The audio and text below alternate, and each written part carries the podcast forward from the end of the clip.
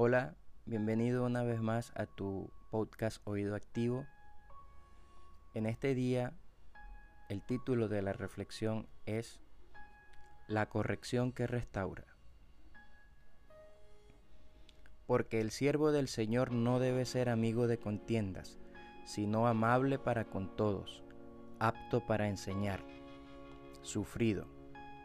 Debe corregir con mansedumbre a los que se oponen por si quizá Dios le conceda que se arrepientan para conocer la verdad. Segunda de Timoteo capítulo 2 versículos 24 al 25. Desviarse hacia la derecha o la izquierda es una tendencia natural en el ser humano y nuestra responsabilidad pastoral exige que estemos comprometidos con apartar de la maldad a muchos. La manera en que hacemos esta tarea, sin embargo, es un tema que debemos considerar con mucho cuidado. Pablo recuerda a Timoteo, en primer lugar, que el siervo de Dios no debe ser la clase de persona que se enreda en discusiones inútiles y acaloradas. Esta es una exhortación que el apóstol repite varias veces en sus dos cartas al joven pastor. Tendemos a creer que la verdad penetra en el corazón de aquellos con los cuales estamos hablando, por la elocuencia y la vehemencia de nuestros argumentos. Nuestras enérgicas discusiones, sin embargo, frecuentemente delatan una falta de paciencia y amabilidad para con aquellos que ven las cosas de manera diferente que nosotros.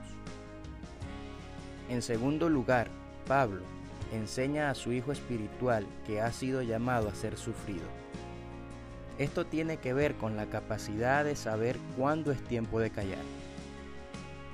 Nuestra responsabilidad es advertir y exhortar al cambio, pero no podemos insistir en que la otra persona reciba nuestro consejo.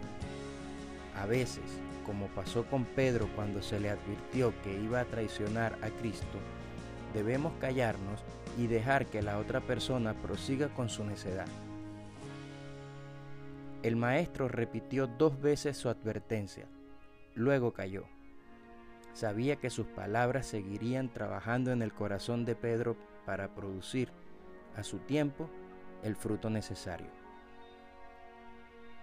El sufrimiento viene cuando sabemos que el otro va a lastimarse y no podemos hacer nada para evitarlo.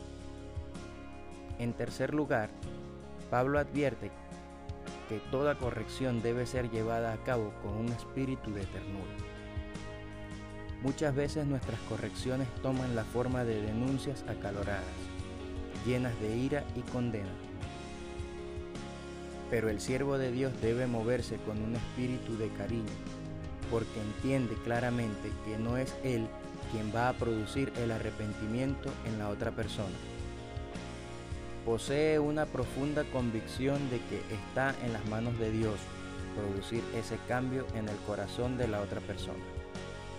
La corrección que hace, por lo tanto, es un aporte que debe complementar el trabajo que el Señor está realizando en la vida del otro.